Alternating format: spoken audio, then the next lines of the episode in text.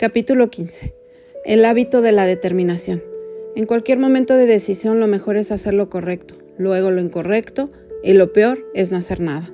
Theodore Roosevelt. Las mujeres hemos sido blanco de burlas a lo largo de los años debido a nuestra supuesta incapacidad para tomar una decisión. Y aunque somos conscientes de que la indecisión no se limita a las mujeres, estoy segura de que todas sabemos que no es raro que cambiemos de opinión sobre ciertas cosas. Estoy segura de que sabes de lo que estoy hablando.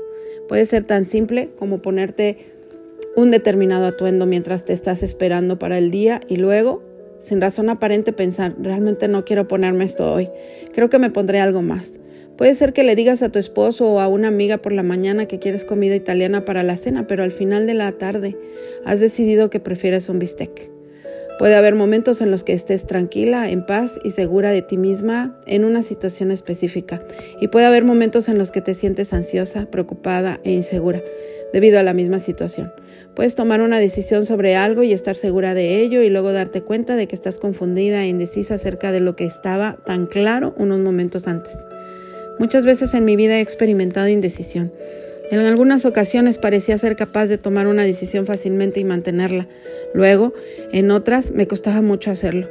La duda, el miedo y la incertidumbre me perseguían.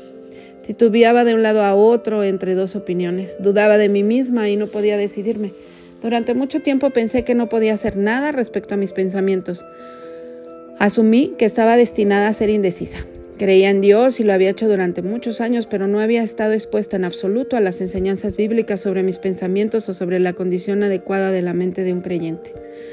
A medida que me volví mucho más seria acerca de mi relación con el Señor y más comprometida a vivir según su palabra, aprendí que muchos de mis problemas con la indecisión tenían sus raíces en patrones de pensamiento incorrectos e inseguridad.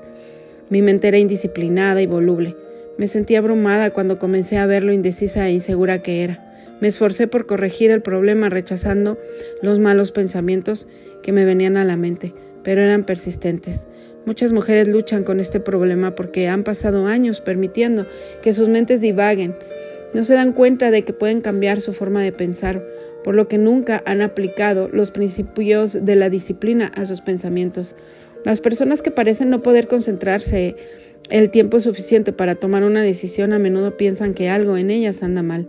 Sin embargo, la incapacidad para concentrarse y tomar una decisión puede ser el resultado de años de dejar que la mente haga lo que quiera. Además, a menudo está relacionada con la falta de confianza, la duda y la inseguridad. Pero tengo buenas noticias. Cuando más aprendas acerca de la guía de Dios y la sabiduría que Él ha puesto dentro de ti, más podrás confiar en que eres capaz de tomar buenas decisiones y de hecho ya las tomas. Durante años luché con la incapacidad para tomar decisiones firmes que pudiera mantener cuando las circunstancias requirieron una decisión importante. Descubrí que no tenía la confianza necesaria ni la disciplina suficiente para dar un paso al frente, tomarla y luego mantenerla. Pero eventualmente me volví una persona muy decidida y tú también puedes serlo.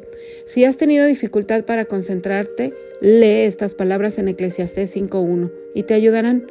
Cuando vayas a la casa de Dios, cuida tus pasos, lo cual es una forma de decir entrega tu mente a lo que estás haciendo. En el camino hacia convertirme en una persona decidida, finalmente me di cuenta de que debía entrenar mi mente a través de la disciplina para permanecer enfocada en el presente y también debes hacerlo.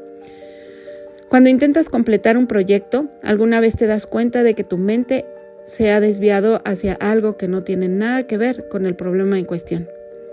Yo lo he hecho pero por medio de la gracia de Dios y disciplinando mi mente. He mejorado poco a poco.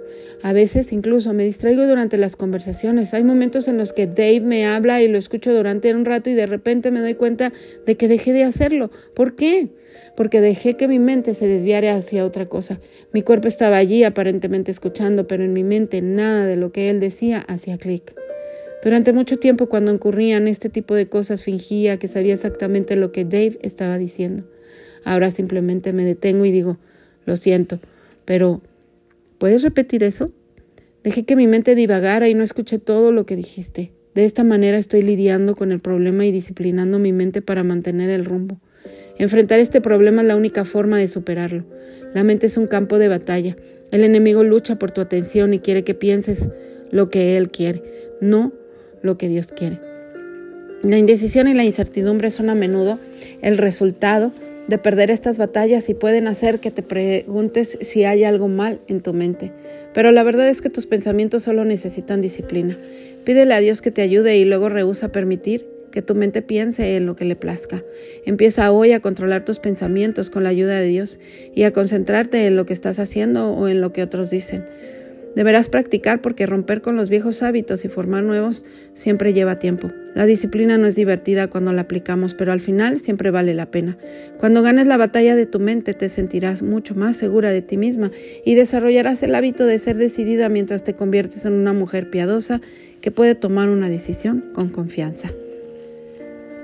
Creadores de hábitos, ya sea que te desvíes a la derecha o a la izquierda, tus oídos percibirán a tus espaldas una voz que te dirá, este es el camino, síguelo. Isaías 30, 21.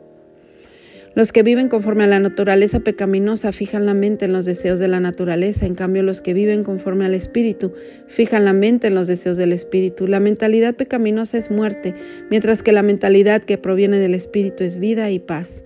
La mentalidad pecaminosa es enemiga de Dios, pues no se somete a la ley de Dios, ni es capaz de hacerlo. Romanos 8, 5 al 7 pero que pida con fe sin dudar, porque quien duda es como las olas del mar agitadas y llevadas de un lado a otro por el viento. Quien es así no piense que va a recibir cosa alguna del Señor. Es indeciso e, e inconstante en todo lo que hace. Santiago 1, 6 al 8.